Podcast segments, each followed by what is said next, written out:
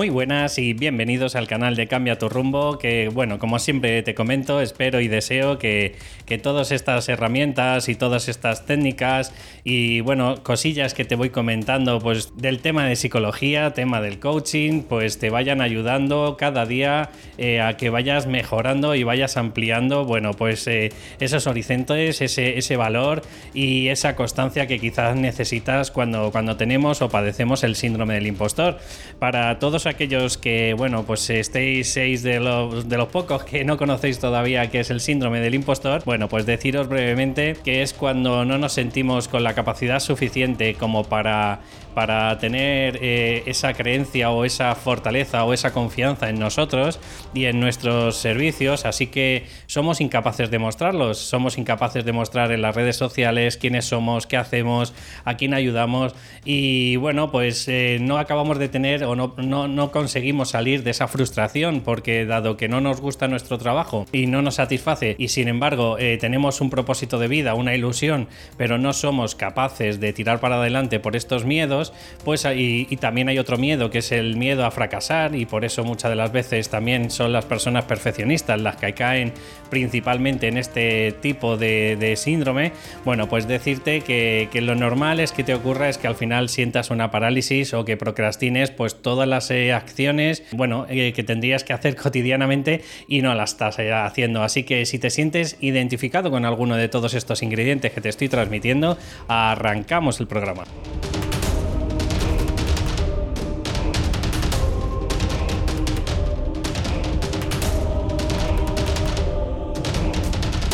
Bueno, pues ya estamos por aquí otra vez y decirte que, bueno, hoy el programa de hoy es un poquito más teórico, eh, pero muchas de las veces no por ello quiere decir que, que, no sea necesario. Hoy quiero explicarte pues brevemente cómo podrías evaluar tu progreso.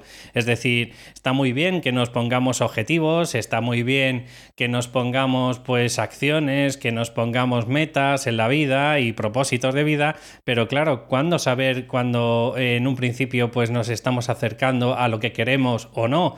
Entonces, eh, bueno, pues brevemente yo te voy a dar una serie de consejos que tú, pues como siempre te comento, en la medida de lo posible, o, no me prestas nada de atención, o oye, pues si te interesa algo de lo que el contenido que te estoy transmitiendo, pues bueno, pues bienvenido sea y, espero que, te ayuden.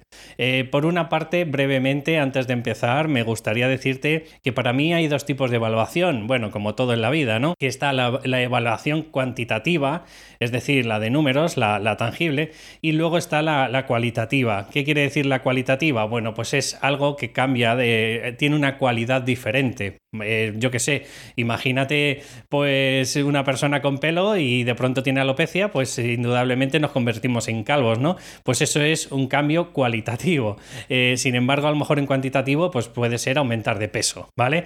Entonces, eh, una vez que voy a explicaros brevemente lo que es el tema cuantitativo, bueno, deciros también un poco, pues para que hablemos el mismo idioma, que debes ser tú quien marque los avances, ¿vale? O sea, es decir, tú mismo, por ejemplo, si te has puesto un objetivo, pongamos a seis meses, eres tú el que tienes que poner esos avances. Tú tienes que poner estos checkpoints que le llamo yo, que es como pues eh, puertas o, puntos de no retorno, ¿no? En el que pongamos que si tú has dicho que quieres perder, es un ejemplo, ¿vale? Pero es más tangible. Si tú quieres perder 10 kilos, que ya sabes que se tiene que poner en forma positiva, pero ponte que dices, mira, pues peso 90 kilos, pues quiero pesar 80 kilos en, en seis meses, ¿no?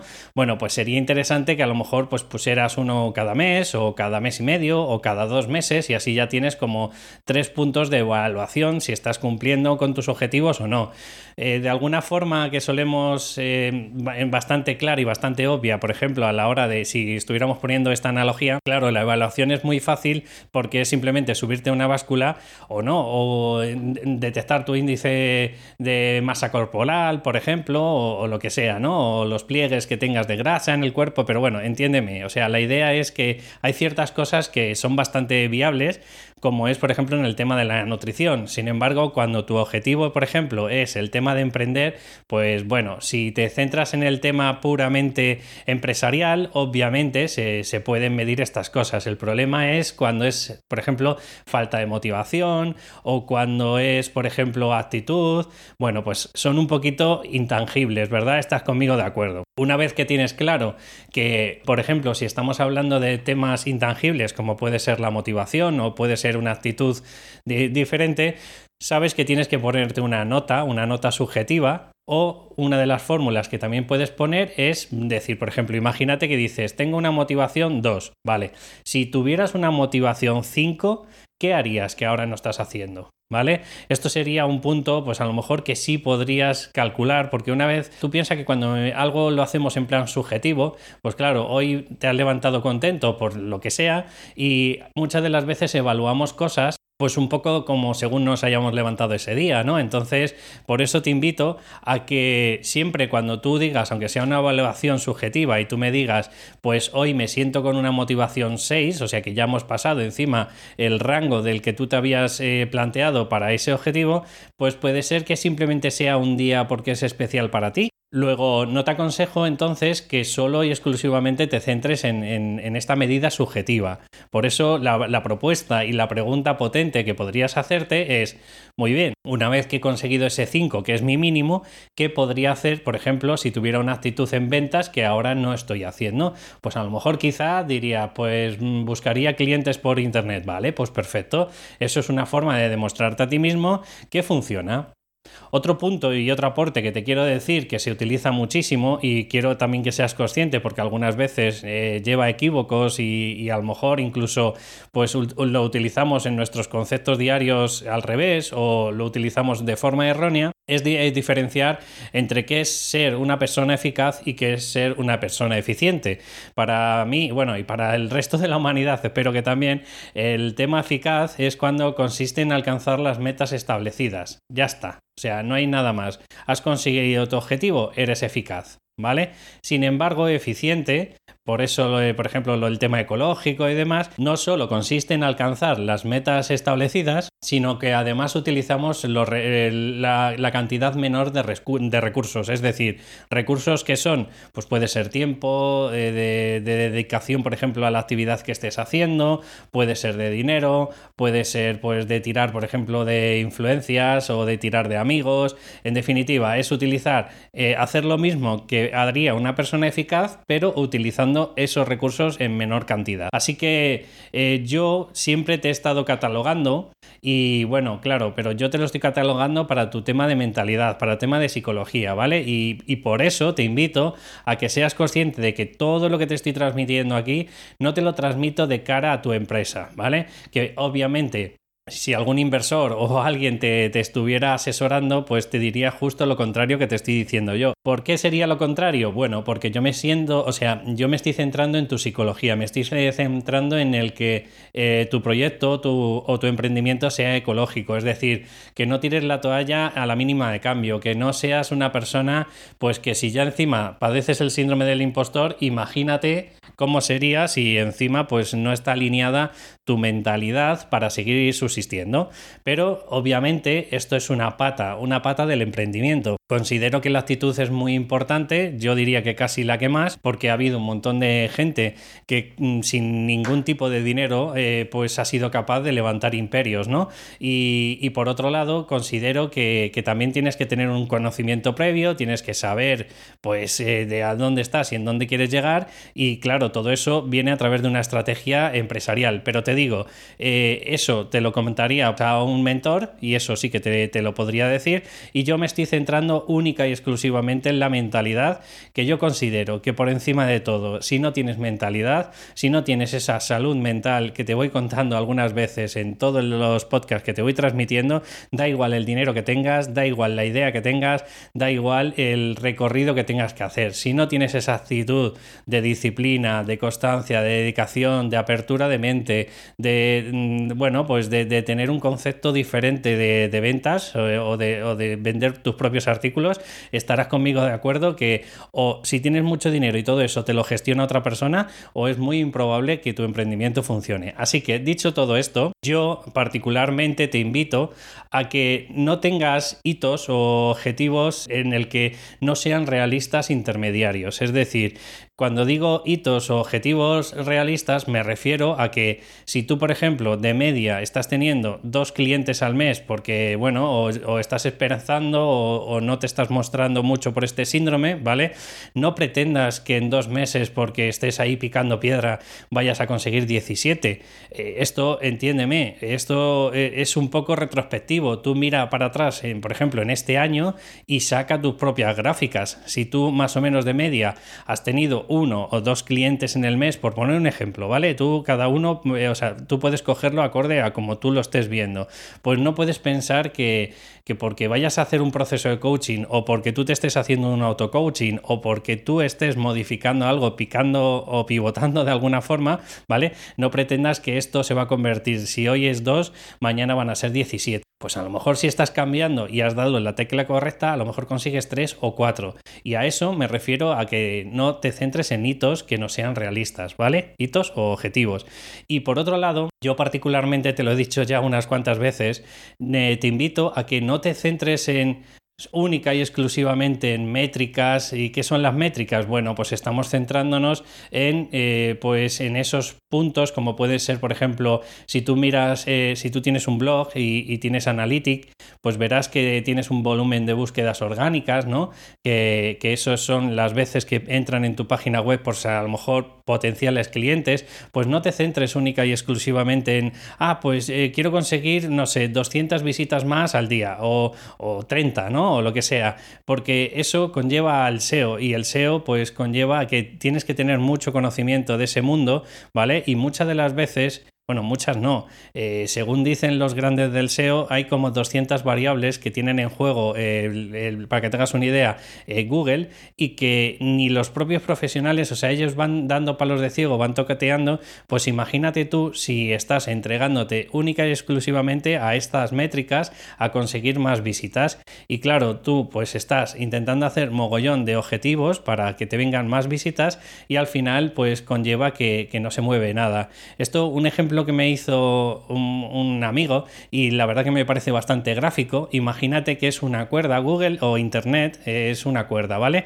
En el que hay dentro de una caja y esa caja eh, hay un montón de engranajes, ¿no?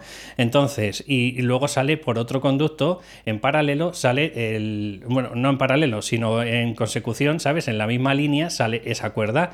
¿Qué ocurre? Que si no hubiera esa caja entre medias, cualquier persona tú pensarías que si tiras un centímetro de un lado de la cuerda, pues obviamente desde el otro lado tendría que meterse un centímetro en esa caja, si eso fuera normal, ¿no?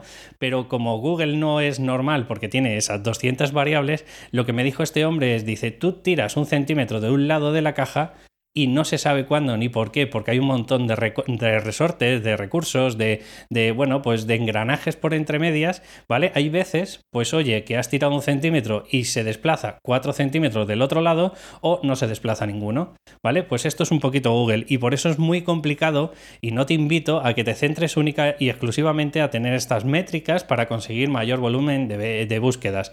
Pero ocurre lo mismo con las ventas, ¿vale? Reales realizadas.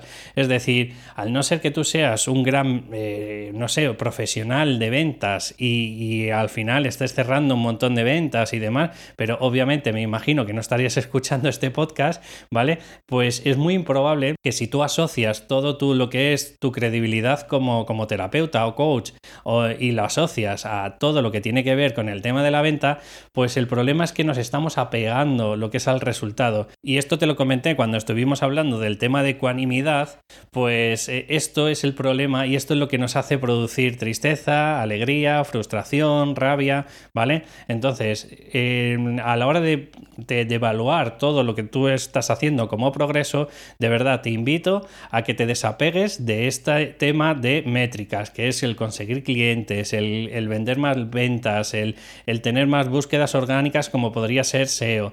¿Qué es lo que sí te recomiendo? Pues todo lo que tenga que ver contigo, es decir, un objetivo lo puedes fragmentar en acciones, ¿vale? Y esas acciones las puedes volver a fragmentar en partes más pequeñas. Por ejemplo, eh, fíjate, imagínate que tu objetivo sería tener un blog con 20 entradas, ¿vale? Ese sería tu objetivo pronto a, a cuatro meses o a seis meses, ¿vale? Pues tú lo puedes fragmentar en acciones como es las 20 entradas, alguna página, por ejemplo, que puede ser de contacto, otra de quién soy yo, otra de que se lea Malajón, que es la principal, en qué consiste pues todo lo que estás haciendo de tu terapia, ¿vale? Y eso son acciones, pero a su vez, por ejemplo, una entrada la puedes dividir en buscar el título de la entrada que quieres buscar, buscar información si no la sabes, eh, hacer un resumen y o un eh, sí, o una escaleta un poco pues de todos los puntos que quieres desengranar y buscar alguna foto acorde a lo que tú quieres y eso se puede fragmentar en trocitos chiquititos. Pues eso sí que lo puedes evaluar, porque si tú tienes, por ejemplo, una lista, una lista de cosas que tienes que hacer, como por ejemplo, imagínate, son 20 entradas. ¿Cuántas fotos necesitas para esas 20 entradas? Por ejemplo, 60, porque vas a poner tres fotos en cada en cada en cada entrada. Pues tú vas tachando cada vez que vas utilizando unas fotos o vas poniendo esas fotos o eh, si ya has puesto el título de las 20 entradas, aunque no hayas empezado ninguna, bueno, pues ya puedes tachar esas 20 ítems que, que ya tienes conseguido. ¿Me entiendes por dónde voy? Y esto es una forma muy fácil, cuantificable y desapegado del resultado, ¿vale? Que no te va a hacer sufrir y te va a hacer caer piedra, como siempre te digo, pero siempre en constante crecimiento. Por eso te digo que el cuantificable, si te quieres centrar en algo, yo te invito que te centres en, en hitos o objetivos realistas intermedios, ¿vale? Es decir, que tú vas viendo una evolución, pero sostenida y ecológica. No, no creo que tú te hayas puesto un ítem de 2 a 17 clientes, ¿vale? Y que no te centres en las métricas, porque tampoco somos expertos en esa temática. Y si, bueno, pues algún referente te lo dice, pues te lo está hablando desde el mundo del mentor, pero no te lo está hablando desde el mundo de la mentalidad, ¿vale? Eh, que esto es justo lo contrario. Y yo lo que sí te centro ya por último en el cuantificable es que te centres en objetivos, acciones y fragmento de esas acciones en partes más pequeñas. Y por último, lo cuantificable, o sea, perdón, lo cualitativamente, eh, eh, que es la otra vertiente, ¿vale? Estamos hablando que brevemente tú sí que eso sí que lo puedes medir. O sea, esto es muy tangible y es muy fácil de ver. Es decir, si tú, por ejemplo, a nivel cualitativo, ponte que te daba miedo a exponerte antes y de pronto, aunque hayas hecho tres vídeos y cada vez te vas sintiendo más cómoda, pues ¿cómo puedes medir o evaluar tu progreso? Fácil. Si antes eras incapaz de salir a hacer un vídeo o incapaz de hacer un podcast o incapaz de mostrar en las redes, oye, pues tus conocimientos y poquito a poco vas haciendo entradas, a nivel cualitativo, con que hagas una, ya has salido de tu zona de confort. ¿Vale? Es decir, pues ya te has convertido en alguien productivo, en alguien eh, no reactivo, es decir, que, simplemente está buscando información y se queda ensimismado en su mundo. No, no, no, ya eres productivo porque ya estás eh, modificando de alguna forma la realidad de la gente que te está leyendo o la gente que te está siguiendo, ¿vale? Entonces, a lo cualitativo, para mí me parece brutal, porque en el momento que hagas una, que ya tienes un cambio de mentalidad de, oye, yo esto lo voy a hacer por que lo necesito, en ese momento hay algo cualitativo que cambia en ti. Por eso, si me dices en cuál de las dos formas debería evaluarme, yo desde la mentalidad te diría, por supuesto desde lo cualitativo, por supuesto en céntrate solo y exclusivamente en salir de tu zona de confort. ¿Dónde? ¿Cómo? Pues desde lo más fácil obviamente a lo más difícil. O sea, si te cuesta menos escribir una entrada o hablar un poco pues de los beneficios de tu terapia, empieza por ahí. Que luego te sientes cómoda o cómodo y quieres escribir algo más grande, perfecto. O que quieres hacer un podcast o que quieres que entrevistar a alguien, perfecto. O que quieres montar tu canal de YouTube, perfecto. Todas esas cosas que vas haciendo al final te está conllevando y convirtiendo en una persona cualitativamente diferente y no cuantitativamente, que siempre es lo que nos centramos, porque creemos que a través de ahí es donde no van a salir los clientes. Y sí es cierto que a lo mejor a nivel cuantitativo te van a llegar muchos más clientes, pero cuando somos a nivel cualitativo diferentes, ¿vale? Los clientes que nos van a llegar van a llegar, eh, pues probablemente con nuestros valores, con nuestras ideas y con nuestros miedos. O sea que creo que vas a estar mucho más alineado con ese tipo de gente. Así que espero que te haya gustado el programa. Ya sabes que si necesitas cualquier cosa me puedes escribir a david.cambiaturrumbo.com y allí pues incluso si quieres más información de mis servicios, sabes que yo te reduzco sesiones de coaching pues de 3 a 6 meses, yo te las puedo reducir en 3 sesiones y mm, bueno, pues eso es una de las cosas o de las cosas positivas que tengo y bueno, pues si quieres saber algo más, pues sabes que me puedes escribir. Y por otro lado, si te ha gustado lo que te acabo de transmitir, pues por favor una valoración de 5 estrellas si me estás haciendo a través de iTunes o un comentario me gusta si lo haces a través de iVoox. Así que un abrazo y nos escuchamos en el siguiente podcast. Hasta luego.